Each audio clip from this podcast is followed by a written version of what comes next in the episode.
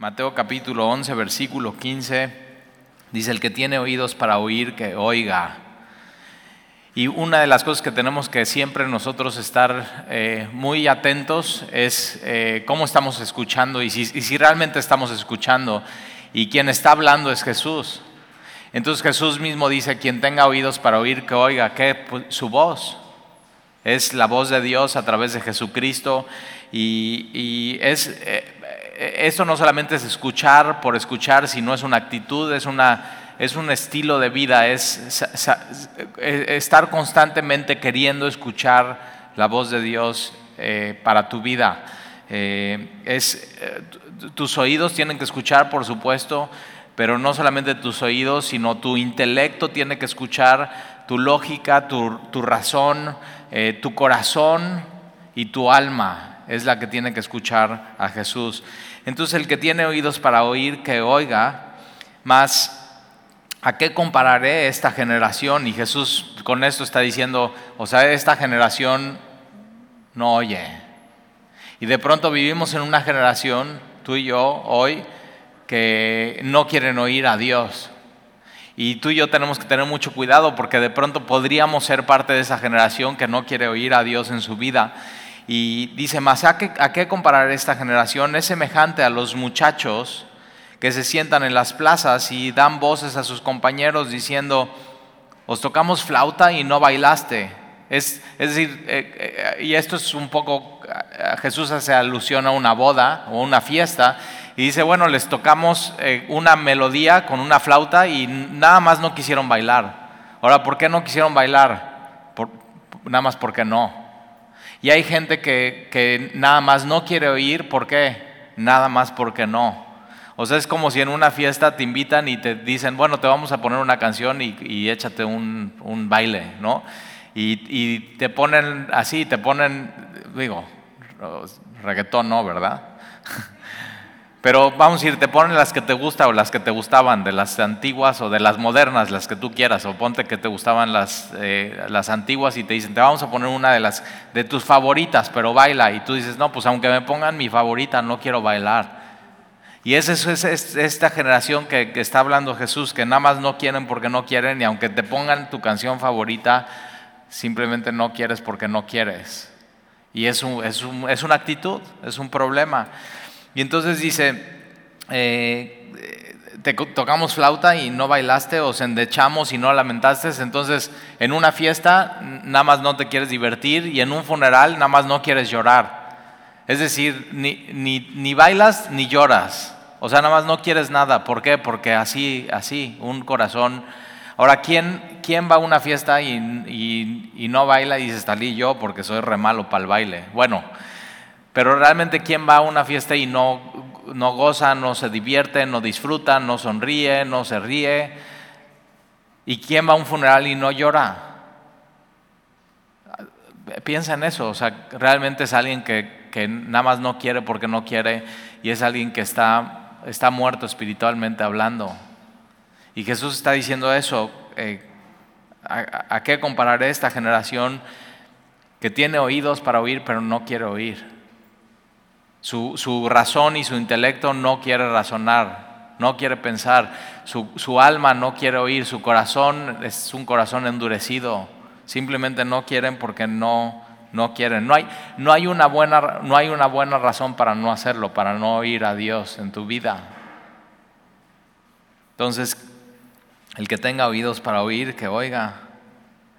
Porque versículo 16, porque vino Juan, hablando de Juan el Bautista, que ni comía ni bebía, y él dijo, es uno de los mayores profetas del Antiguo Testamento. Y ves la vida de Juan, y ves su predicación, y ves lo que estaba haciendo, realmente su ministerio era completamente radical, era completamente diferente a lo que se estaba viendo en Jerusalén en esa época, y, eh, eh, estaba completamente entregado a, su vida a Dios y a lo que Dios le había pedido. No tiene esposa, no tiene amigos, sus papás posiblemente para la época del ministerio de Juan el Bautista ya están muertos. Él decide todo, así dejar todo. Es necesario que yo mengue para que Él crezca por Jesús. Y está en el desierto apartado de absolutamente todo. Y entonces vino Juan que no comía ni bebía y dicen, demonio tiene, o sea, simplemente no quieren oír a Juan el Bautista. Entonces el problema de Juan eh, no era o sea, el problema no era Juan el Bautista, el problema era que simplemente no querían arrepentirse, no querían oír a Juan el Bautista, que su mensaje era arrepentidos porque el reino de los cielos se ha acercado.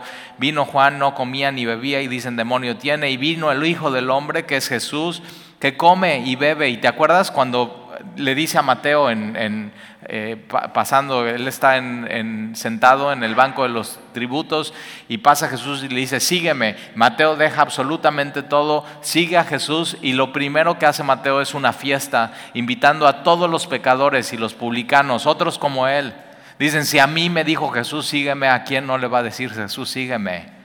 Y entonces invita a todos y Jesús está comiendo y está bebiendo con ellos, con pecadores y publicanos, no para Jesús volverse pecador y publicano, sino para que ellos pecadores y publicanos se vuelvan a Jesús. Y entonces están, o sea, ¿por qué Jesús come y bebe con los pecadores y los publicanos? O sea, simplemente no, eh, no quieren seguir a Juan, que no bebe y come con con publicanos y pecadores, pero tampoco quieren seguir a Jesús. Porque entonces el problema no era el mensajero, el problema no era el mensaje, el problema era esa generación que nada más no quería porque no quería.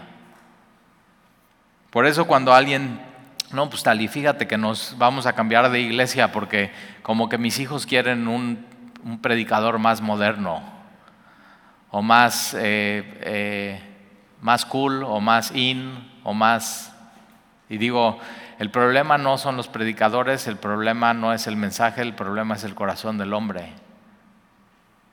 Ese es el problema. Y, es lo que, o sea, Jesús lo está, lo está diciendo aquí. Versículo 19, vino el Hijo del Hombre que come y bebe y dicen, he aquí un hombre comilón y bebedor de vino, amigo de publicanos y de pecadores. Eso es Jesús, ¿eh? Amigo de publicanos y pecadores pero la sabiduría es justificada por sus hijos. Entonces comenzó a reconvenir, esta palabra reconvenir es criticar públicamente y duramente. De pronto tenemos como que un concepto de Jesús, que Él todo es tolerancia, peace and love y amor, y no. O sea, Él agarra y va a criticar públicamente y duramente estas ciudades que no se arrepienten. Y entonces comenzó a reconvenir a las ciudades en las cuales había hecho muchos de sus milagros porque no se habían arrepentido. Fíjate, entonces milagros no salvan. Aquí está, aquí está la evidencia. Jesús había hecho muchos milagros en esas ciudades y ellos dicen no. ¿Por qué? Porque nada más no. No por el mensajero, no por el mensaje, sino porque ellos toman la decisión de decir que no y no se habían arrepentido. Y entonces Jesús les dijo, versículo 21, hay de ti Corazín, hay de ti Betsadia, y este, hay los ayes. Son así, es el juicio de Dios. Este hay significa calamidad y desastre, horror, entonces Jesús está, está diciendo, o sea, ustedes que vieron muchos milagros, ustedes que, por eso cuando alguien dice, no, yo voy a creer en Jesús cuando vea un milagro en mi vida, y yo digo, no es cierto. Si tú ahorita estás diciendo no creer en Jesús, ni aunque Él te haga un milagro vas a creer en Jesús. No es cierto. Mira, Aquí estas ciudades, Corazín, Betsadia y Capernaum, Jesús mismo, el verbo de Dios, hombre perfecto. Por eso cuando dicen, no, bueno, es que yo no creo en el cristianismo porque los pastores y los ministros, y hay ciertas iglesias que son hipócritas y dicen una cosa y hacen otra cosa. Y digo, bueno, está bien, pero fíjate, aquí ellos, Capernaum, Betsadia, Corazín, tenían a Jesús mismo el sumo sacerdote perfecto y sin pecado, haciendo milagros, predicando, ve los sermones, ve el sermón del monte, ya lo estudiamos, un sermón perfecto. Y aún así ellos dicen no. ¿Te das cuenta? Y, Jesús dice, horror para Corazín, horror para Betsadia. Lo que les toca a ellos después de, haber sido expuestos a la luz. Fíjate, la luz resplandeció en las tinieblas, Corazín, Betsadia, Tiro, Sidón, Capernaum, ese lugar lleno de tinieblas, la luz resplandeció y cuando la luz resplandece en ti, tú tienes una responsabilidad de qué vas a hacer con esa luz. O sea, por eso me cuesta tanto trabajo que hay, hay cristianos que llevan años abriendo la Biblia, la luz resplandeciendo en sus, en sus corazones, escuchando el mensaje de salvación semana tras semana, semana tras semana, y aún así deciden apartarse de Dios, alejarse de la iglesia y vivir una vida en pecado. Y Jesús dice, horror para una persona así. Es calamidad, es desastroso. Hay de ti, Corazín, hay de ti, Betsadia. Porque si en Tiro y en Sidón, Tiro y Sidón son ciudades gentiles. En Tiro y en Sidón, si hubieran hecho los milagros que han sido hechos en vosotros, tiempo a que se hubieran arrepentido en Sicilio y en ceniza. Por tanto os digo que en el día del juicio, fíjate, va a haber un día de juicio. Eh, la Biblia explica que inmediatamente después de la muerte viene el juicio.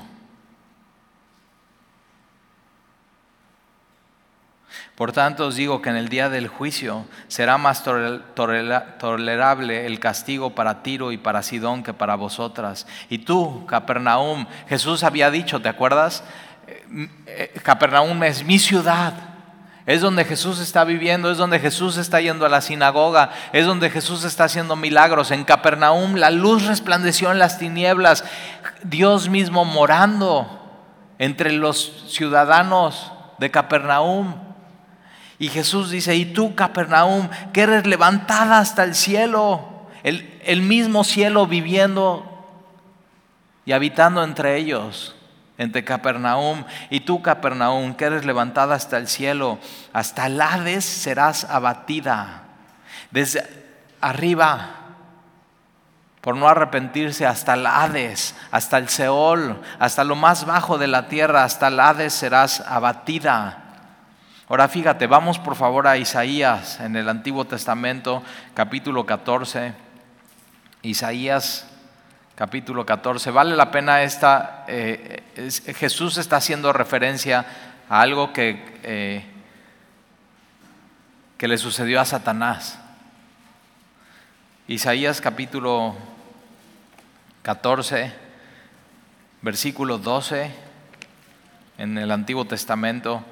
Tienes salmos, proverbios, eclesiastés, cantares, Isaías, Isaías capítulo 14. Jesús está diciendo, Capernaum, que fuiste levantada hasta el cielo, serás abatida. Es lo que le pasó a Satanás. Serás abatida, abatida hasta el Hades, hasta el Seol. Versículo 12 Isaías 14, 12 dice, ¿cómo caíste del cielo? Así como Capernaum. ¿Cómo caíste del cielo, oh lucero, hijo de la mañana? Cortado fuiste por tierra, tú que debilitaste, debilitabas a las naciones, tú que decías en tu corazón, mira, mira dónde está el problema, ¿eh? En el corazón. Él mismo se estaba diciendo en su corazón, Cuidado cuando tú mismo estás siendo tu consejero y estás dándole consejos a tu corazón.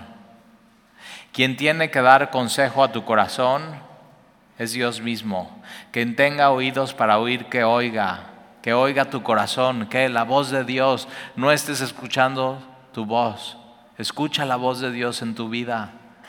Entonces, eh, tú que decías en tu corazón, Subiré al cielo, ahí está, fíjate, subiré al cielo en lo alto, junto a las estrellas de Dios, levantaré mi trono y en el monte del testimonio me sentaré a los lados del norte, sobre las alturas de las nubes subiré y seré semejante al Altísimo. Aquí estuvo todo su problema. Quiso ser semejante al Altísimo, quiso ser como Dios. Por eso en Génesis 3, la serpiente Satanás mismo va con Eva y le, y le dice, si tú comes de ese fruto, serás semejante, serás como Dios. Y ahí viene todo el problema de la caída del hombre y de la humanidad. Serás semejante al Altísimo. Versículo, entonces él quería subir orgullo, soberbia, altivez. Versículo 15, mas tú derribado eres hasta el Seol. Y eso es justo lo que le pasa a Capernaum. Subió a las alturas, pero fue abatido y derribado hasta el Seol, a los lados del abismo. Ahora vamos a regresar a Mateo capítulo 11. Mateo capítulo 2, 11. Y mira cómo Dios va a hablar de eso, de, o sea, que está hablando a nuestros corazones, de cuidado con soberbia, cuidado con orgullo, cuidado con ser tú mismo tu propio Dios o querer ser semejante a Dios y no humillarte ante Él. Y tú, versículo 23, y tú, Capernaum, que eres levantada hasta el cielo, hasta el Hades serás abatida, porque si en Sodoma, si hubieran hecho los milagros que han sido hechos en ti, habría permanecido hasta el día de hoy. O sea, Sodoma y Gomorra, y sabes lo que pasa con Sodoma y Gomorra, llueve fuego y azufre, el juicio de Dios sobre estas ciudades. Tremendo. Y, Jesús está diciendo, si en Sodoma y Gomorra yo hubiera estado, yo hubiera ido y ellos hubiera así la luz resplandecido en esas tinieblas, densas tinieblas eh, de Sodoma y Gomorra, si hubieran visto los milagros, si me hubieran visto a mí, ellos se hubieran arrepentido. Y ustedes, Capernaum, ciudad religiosa, una sinagoga, rabinos, no se arrepienten. ¿Por qué? Porque no quieren. Altivez, soberbia, orgullo, Sodoma.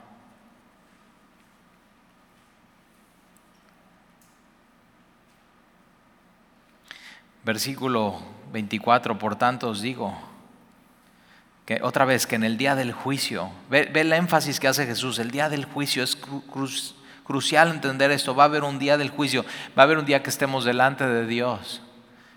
Él es nuestro creador y nosotros somos responsables ante Él de lo que hacemos con nuestra vida.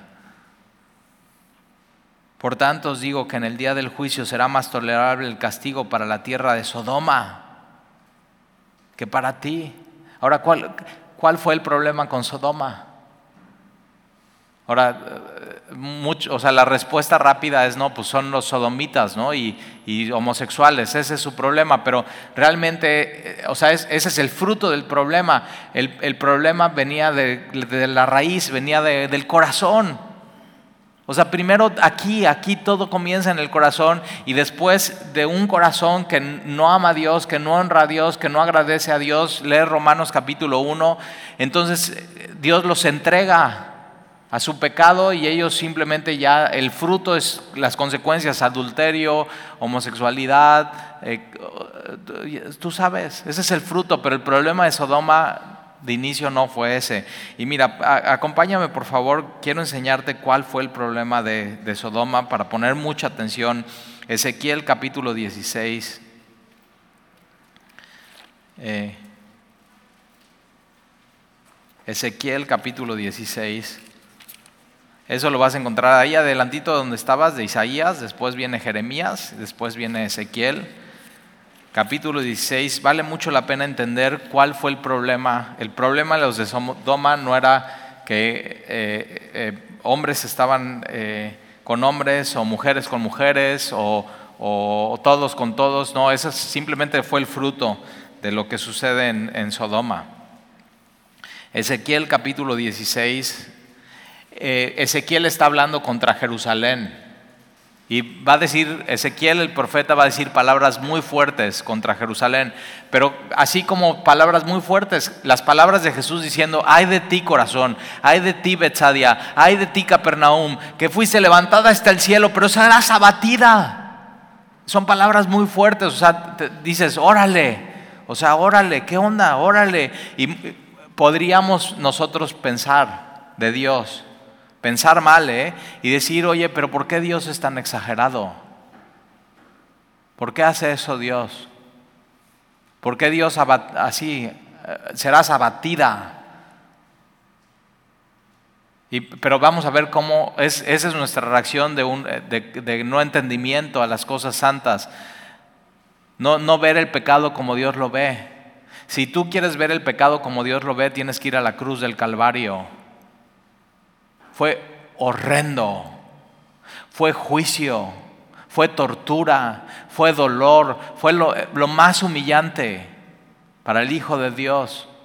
Entonces cuando quieras ver o sea, qué tan tremendo y qué tan, ay, ay, ay de ti. Tienes que ir a la cruz y ver a Jesús crucificado, desangrándose. Pero nunca te olvides, ¿eh? Por ti. Él lo hizo por ti. Para que el horror ya no caiga en ti, el horror cayó en Él por completo todo el juicio de Dios sobre él. Y mira, Ezequiel capítulo 16, versículo 48. ¿Por qué le está diciendo Jesús, ay, ay de ti, ay de ti, ay de ti? No quieres arrepentirse, ¿por qué? Porque quiere llamar su atención para que se arrepientan. Está dando advertencia tras advertencia tras advertencia. Y fíjate, si tú estás aquí hoy y has llevado una vida de pecado tras pecado tras pecado, aun cuando el Evangelio ha resplandecido en tu corazón y Jesús se ha manifestado a ti, Él te está diciendo, ah, o sea, ay de ti, ay de ti. Y cuando está diciendo eso, está llamándote a arrepentimiento. Él no quiere eso para tu vida.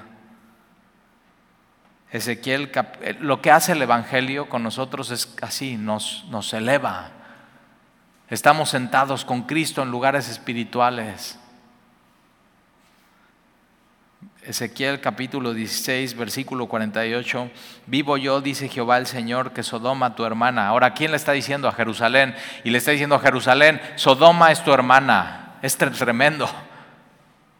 En, en Jerusalén estaba la crema innata del judaísmo la pureza, el lugar santo, el lugar santísimo. Dice, no, pero tu hermana, tu hermana es Sodoma. Ahora, ¿por qué está haciendo eso Ezequiel el profeta? Porque está llamándolos al arrepentimiento. Vivo yo, dice Jehová el Señor, que Sodoma, tu hermana, y sus hijas no han hecho como hiciste tú y tus hijas. O sea, eres peor que Sodoma, Jerusalén. Eres peor que Sodoma, Capernaum. Eres peor que Sodoma, Corazín y Betsadia, porque Sodoma no vio la luz que ustedes han visto. Y ustedes al ver eso no se arrepienten. Y tú, tú y yo en, la Biblia y en el Evangelio tenemos toda su revelación completa. Podemos ver absolutamente toda la luz ahí en la palabra. Es, su palabra es la gloria de Dios misma revelada en nuestros corazones. Versículo 49 he aquí que esta fue la maldad de Sodoma, tu hermana. Y, ahí está, aquí está, número uno, soberbia, orgullo, altivez, es decir, no necesito a Dios en mi vida. Romanos capítulo 1, habiendo conocido a Dios, decidieron no darle gracias a Dios y no darle la gloria. Habiendo visto la luz, decidieron voltearse y no ver la luz, rechazar la luz. Habiendo sabido cómo tenían que vivir, decidieron no vivir así. Es un problema del corazón. Soberbia, altivez. Entonces, esta fue la maldad de tu hermana Sodoma, una soberbia. Número dos, saciedad de pan. Es decir, estamos satisfechos sin Dios y es una mentira, ¿eh? Mi alma tiene sed de Dios, mi alma tiene sed de Dios vivo. Es pensar que puedes vivir sin Dios y estar bien. Hay gente que piensa eso. Ahora, ¿quién piensa eso? Alguien orgulloso, alguien altivo, alguien soberbio que dice no necesito a Dios. Entonces, el problema es Sodoma, número uno, soberbia, número dos, saciedad de pan y número tres, abundancia de ocio. El mejor amigo del pecado es la ociosidad, es no hacer lo que te toca hacer.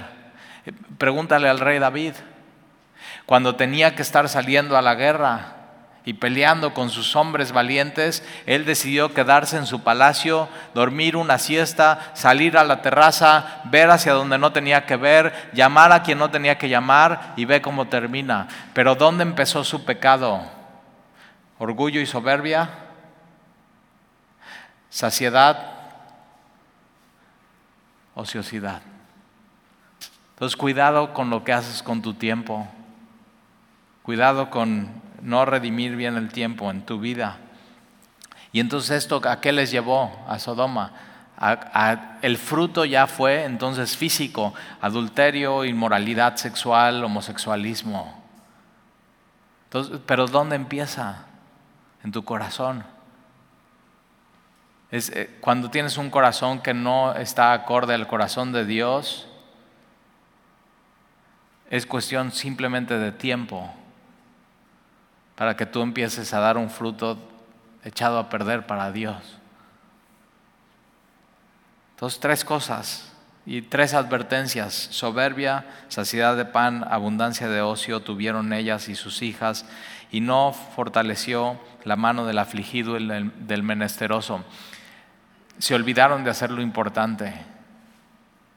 En vez de estar de ociosos, debían de estar haciendo dos, dos cosas que dice Jesús. Número uno, amando a Dios. Número dos, amando a su prójimo. Se olvidaron de lo más importante. En vez de dar buen fruto, dieron malos frutos.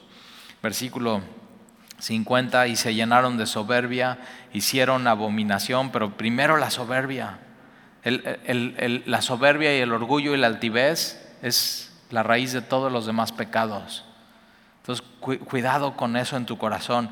Y alguien soberbio no quiere oír consejo. alguien soberbio, cuando tú le dices, oye, yo veo que esto está mal en tu vida, te acusa, es que me estás juzgando, me estás enjuiciando, me estás criticando. Y no. No, o sea, ve cómo Jesús empezó a reconvenir a las ciudades una crítica pública y dura. ¿Por qué? Porque les ama. Porque no quiere que nadie se pierda. Y se llenaron de soberbia e hicieron abominación delante de mí. Fíjate, el pecado de Sodoma es delante de Dios. Tú cuando pecas dices, bueno, ¿yo qué? Yo peco y no le hago daño a nadie. No, estás yendo contra Dios.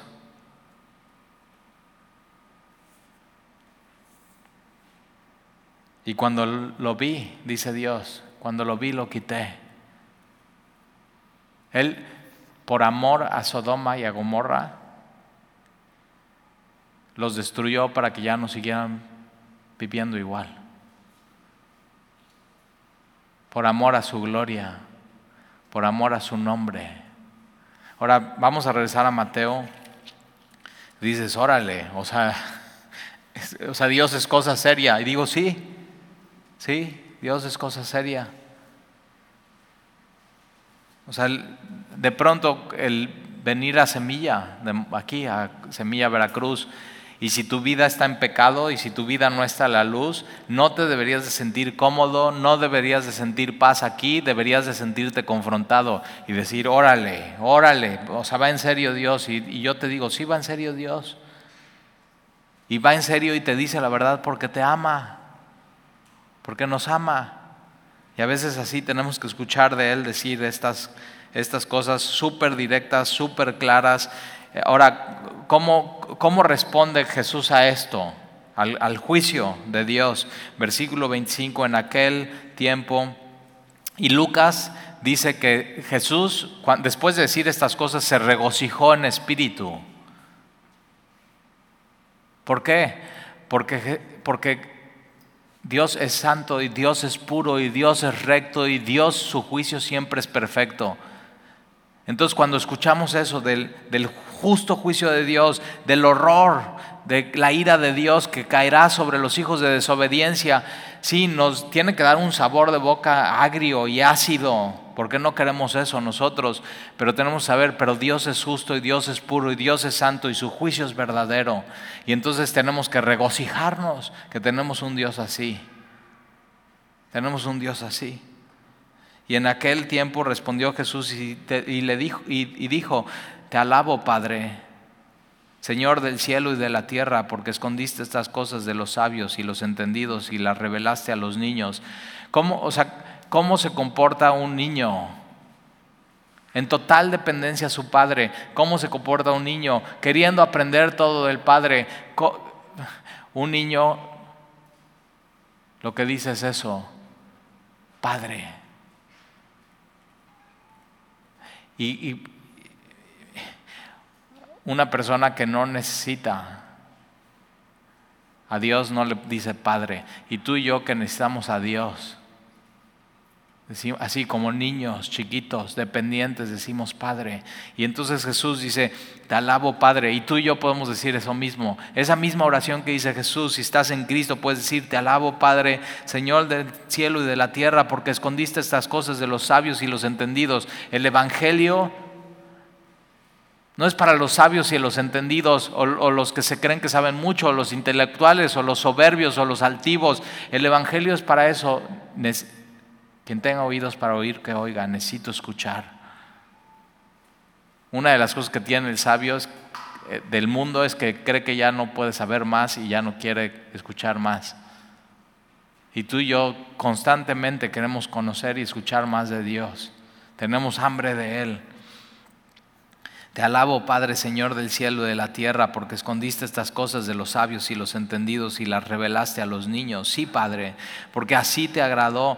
Todas las cosas me fueron entregadas por mi Padre y nadie conoce al Hijo sino al Padre, ni al Padre conoce a alguno sino al Hijo. Tú no puedes conocer al Padre si no es a través del Hijo. La única manera de conocer a Dios es a través de Jesús. Cuando ves a Jesús, estás viendo a Dios. Cuando estás escuchando hablar a Jesús estas cosas, estás escuchando hablar a Dios mismo. Ni al Padre conoce a alguno, sino al Hijo y a quien al Hijo lo quiera revelar.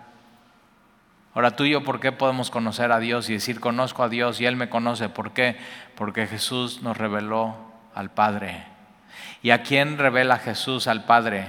No a los sabios y a los entendidos y a los soberbios y a los altivos, ya vimos que no. Él resiste, Él rechaza a los soberbios, Él da gracia a los humildes. Entonces con esa actitud de quien tenga oídos para oír, que oiga, quiero oírte Señor, quiero buscar tu rostro, quiero conocerte.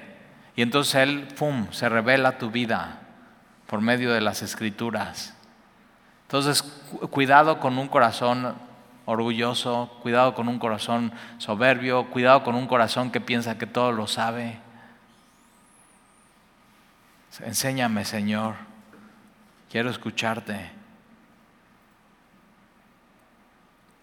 Y versículo 28, venid a mí. Fíjate, la religión, la religión dice, veías.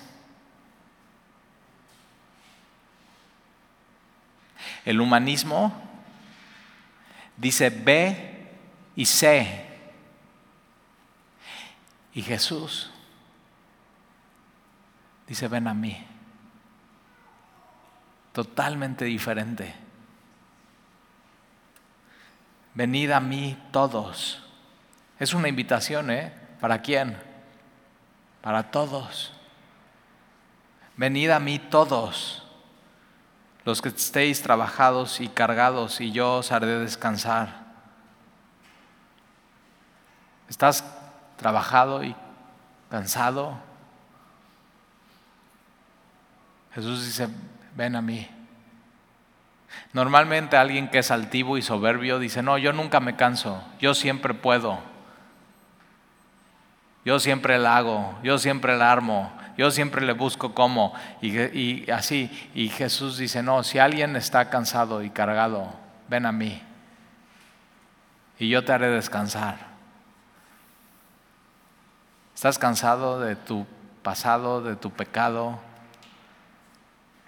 O posiblemente estás cargado y cansado de tu futuro, de preocuparte, de no saber qué va a suceder. Jesús dice, ven, Y, quien, quien va a Jesús, Él no lo echa afuera. No tengas temor, ¿eh? Puedes ir y acercarte con confianza a Él. Y Jesús dice, venid a mí todos los que estéis trabajados y cargados, y yo os haré descansar. Llevad mi yugo sobre vosotros. Es un, un yugo es un pedazo de madera que se usaba para arar el campo, y entonces un animal se ponía de un lado y el otro animal se ponía del otro. Ahora la Biblia explica que si nosotros sin Jesús estamos llevando el yugo de la esclavitud, el yugo del pecado, y Jesús cuando va a la cruz rompe ese yugo y somos libres, pero no para vivir en libertad, sino para ir a Él y ponernos su yugo. Tú no podías, tú no podías poner dos animales diferentes por eso eso se llama yugo desigual. Tú no podías poner dos animales diferentes en el yugo porque la estatura, el paso era incómodo y se lastimaba uno y no, no, cumplía el propósito. Pero Jesús dice, no, mira, ven a mí si estás cansado y lleva mi yugo, es su yugo, lleva mi yugo sobre vosotros. Entonces Jesús lo que te está invitando a hacer no solamente es que descanses, sino que camines con Él. Ponte mi yugo. Ahora, para Él decir, ponte mi yugo, Él se tuvo que haber hecho hombre, siervo, como tú y como yo. Y entonces así, ponerse a su, lado y Él estar cargando también contigo y toma tu lugar, ponte, ven a mí, pero ponte, ponte mi yugo. Ahora tú no te puedes tener dos yugos, solamente un yugo, y es su yugo y ya ningún otro más. Ya no tienes que cargar el yugo del pecado, ya no tienes que cargar el yugo del pasado, ya no tienes que cargar el yugo de la incertidumbre del futuro, ya ahora simplemente, ¿qué, qué has venido cargando? Que tienes que quitar ese yugo en tu vida. Cosas que no tienes que cargar en tu vida. Y dice Jesús, quita todo eso, ahora ponte mi yugo y ya te pones su yugo. Ahora, ¿qué, te está invitando a hacer Jesús? ahora vas a ir a mi paso. Y, dice, y fíjate, eh, llevad mi yugo sobre vosotros y aprended de mí. Eh, es, vamos a caminar juntos, pero aprende, te invito y te enseño, aprende cómo vamos a caminar. Y estás ahí con el yugo con Jesús, tú de un lado, él del otro, y dice, aprende, vamos a dar un paso, un paso. Va, pie derecho, ¿listo? Va. Una, dos, tres, pum. Ok, y así. Y Él te está guiando. Él te está guiando. Esa es la invitación. Ven a mí Quita todos los yugos, todo lo que te está estorbando para tu vida. Vive en libertad, pero ponte mi yugo y aprende. Aprende de mí, que dice que soy manso y humilde. ¿Quién no se va a poner el yugo de Jesús? El que es soberbio, que quiere vivir su vida independiente. ¿Por qué? Porque cuando tú te pones el yugo, ya no puedes ir para un lado o para el otro, si, no tu pareja va para ese mismo lado y para el otro entonces Él es el que ya empieza a controlar tu vida. ¿Qué yugo estás cargando? El único yugo que tiene que llevar el cristiano es el de Jesús. Entonces Él es el que te invita y Él es el que te enseña. Aprende de mí. Él es el maestro. Que soy manso y humilde de corazón. Aquí está. Y hallaréis descanso para vuestras almas. Mirad, eh, a, veces queremos, no, estoy súper cansado, tuve una semana dificilísima, necesito hoy tomarme el día para descansar, estar echado en mi cama. Y muchas veces nos preocupamos por descansar nuestro cuerpo físico y tu alma. Y Jesús dice, ok, ¿quieres descansar tu alma? Ven a mí, mi yugo, aprende, vamos a caminar juntos. Entonces, si hoy tú vienes cansado, en tu de tu vida, sí. Ahora han sido meses, ¿no? O ya un año. Ya, ya ni llevas la cuenta. ¿Sí o no? Ya dices, no sé cuántos meses llevamos. Ya ha sido cansado, ya ha sido estresante, ya ha sido pesado el pasado, pero también la incertidumbre del futuro. Y Jesús sabe, y por eso dice eso. Ahora fíjate, Jesús no dice, tienes que ir a Moisés, tienes que ir a la ley, tienes que ir a la sinagoga, tienes que ir al judaísmo. Jesús ni siquiera dice, tienes que ir a semilla. No es tienes que ir con talí, no, no, es ven a mí, ven a mí. Esa es la invitación. Ven, ponte el yugo, ningún otro. Camina. Y Él camina contigo. Y Él te va a enseñar. Soy manso y humilde de espíritu, de corazón. Y allá encontrarás descanso para tu alma. Hay gente que no encuentra, su alma no encuentra reposo en nada.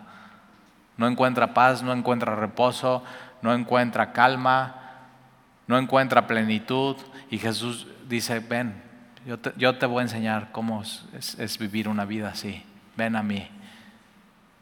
Y encontrarás descanso. El, el único lugar donde vas a encontrar descanso para tu alma es Jesús. El único. Entonces, la religión dice ve y haz. El humanismo dice ve y sé. Jesús dice ven a mí. Mi yugo es fácil, fíjate, mi yugo es fácil.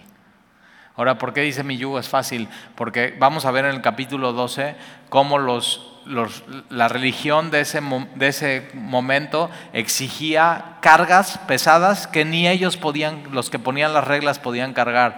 O sea, iban caminando en el campo, era el día de reposo y, empiezan a recoger espigas los discípulos de Jesús y a comer esas espigas. Y los religiosos dicen, no, es Shabbat, no puedes recoger espigas. Y Jesús dice, o sea, tienen hambre, déjalos comer. Y Jesús le da un nuevo significado a eso. Entonces no es ve a la ley, es ve a la gracia. Ve a Jesús, ven a mí. Eso, esa es la invitación de Jesús hoy para tu vida. Y hoy vamos a tomar la cena del Señor. Y en la cena del Señor es, es escuchar a Jesús decir eso. O sea, ven a mí. Ven, a mí. Todos los que estás trabajados y cargados y yo os haré descansar.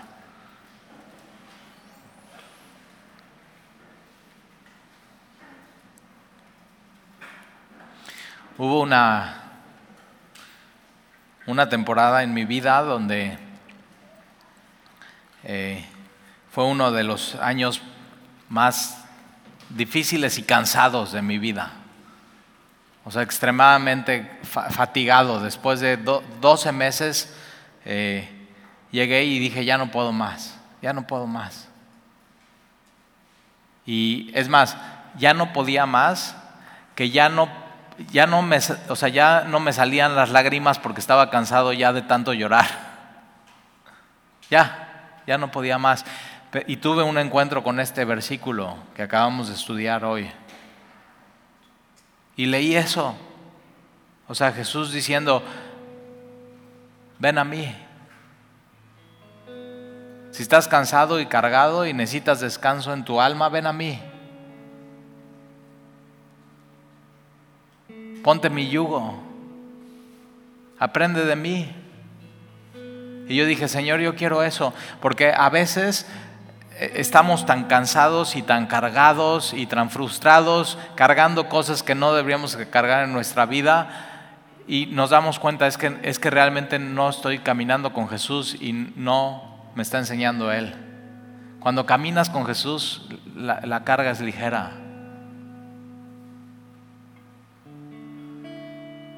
Entonces, si tú hoy te encuentras así en tu vida, que dices, ya no puedo más, ya no puedo más. Tienes que escuchar, como ese día yo escuché decir a Jesús, ven, ven a mí.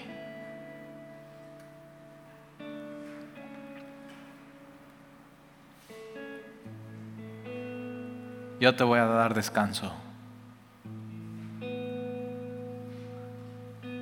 Ahora el descanso de Jesús es activo, es ponte el yugo y camina conmigo, aprende de mí. Y es una invitación entonces a que Él sea nuestro maestro, que Él sea nuestro consejero, que Él sea nuestro rabí. Camina con Él. Y si has venido cargando el yugo del pecado en tu vida, destruye eso. Eso ya fue destruido en la cruz del Calvario. Ya no cargues eso. Sé libre de eso. Y quita ese yugo, pon el yugo de Jesús. El yugo del pecado es horrible, es horrendo, es difícil, es frustrante, es cansado. Pecar y pecar y pecar es ir contra Dios y es la vida más cansada que hay en esta vida. No es vida. No es vida vivir pecando contra Dios. No es vida. Quita ese yugo. Y ponte el yugo de Jesús. Y entonces ya te pones así y te acomodas y, ah, ah, y ves.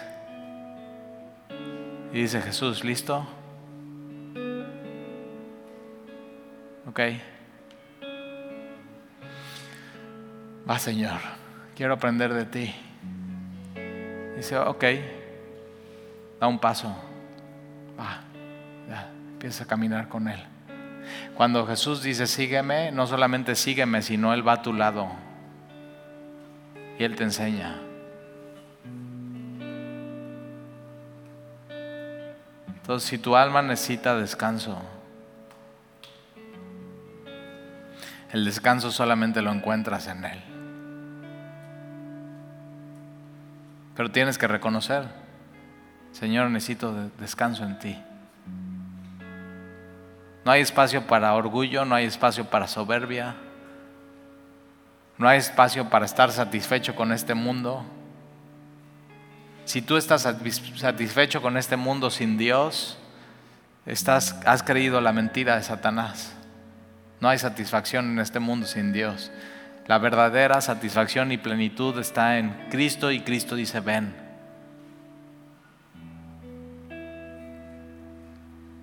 Y Jesús, la noche que iba a ser entregado, tomó el pan.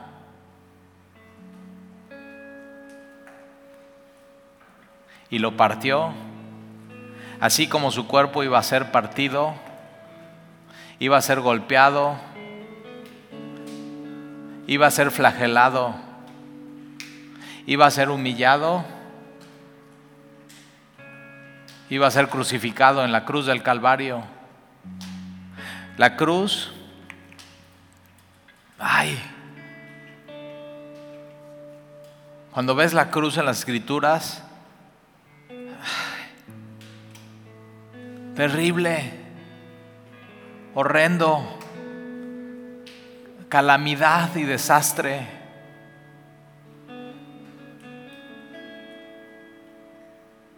Este es mi cuerpo que será entregado por ustedes. Él fue a la cruz por ti, por mí.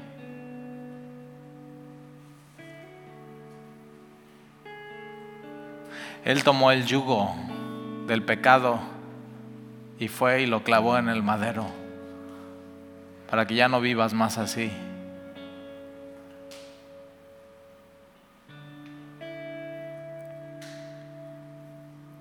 Y acabada la cena, tomó la copa y dijo, esto es mi sangre. Su sangre derramada hasta la última gota. ¿eh? La Biblia dice en Juan que Jesús les amó hasta el fin, completamente entregando su cuerpo, completamente entregando su sangre. Sin derramamiento de sangre no hay perdón de pecados y derramó toda su sangre para perdonarnos.